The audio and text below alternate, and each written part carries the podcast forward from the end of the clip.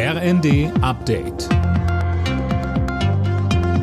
Stündlich neu. Auf den Punkt informiert. Ich bin Tom Husse. Guten Tag. US-Präsident Biden hat überraschend die Ukraine besucht und sich in Kiew mit dem ukrainischen Präsidenten Zelensky getroffen. Biden kündigte weitere Militärhilfe in Höhe von 500 Millionen Dollar an, darunter Munition und Panzerabwehrsysteme.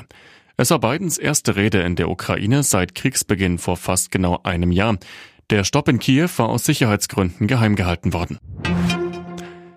Es läuft alles nach Zeitplan. Bis Ende März soll die Ausbildung der ukrainischen Soldaten an deutschen Kampf- und Schützenpanzern beendet sein. Das hat Verteidigungsminister Pistorius bei einem Besuch auf dem Truppenübungsplatz im niedersächsischen Munster bekräftigt. Dort werden die Streitkräfte aus der Ukraine gerade geschult. Weiter sagte Pistorius.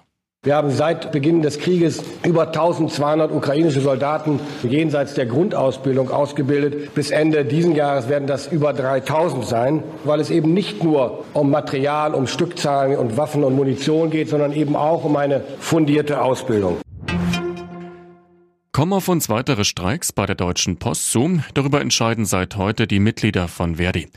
Die Gewerkschaft hat eine Urabstimmung gestartet. Fabian Hoffmann mit Details. Zweieinhalb Wochen läuft die Abstimmung. Verdi rief die Mitglieder dazu auf, das zuletzt vorgelegte Angebot der Post abzulehnen. Sollten das Dreiviertel der Befragten tun, will Verdi unbefristete Arbeitskampfmaßnahmen einleiten. Eine dritte Runde der Tarifverhandlungen war vergangene Woche ergebnislos verlaufen. Die Post hatte in dem Streit am Wochenende gedroht, die Briefzustellung in Zukunft verstärkt an Fremdfirmen zu vergeben.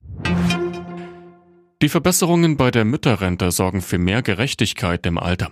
Laut Bild-Zeitung sind die Durchschnittsrenten bei Frauen ohne Kinder von 2012 bis 2021 um 38 Prozent gestiegen, bei Müttern mit mehreren Kindern um bis zu 91 Prozent.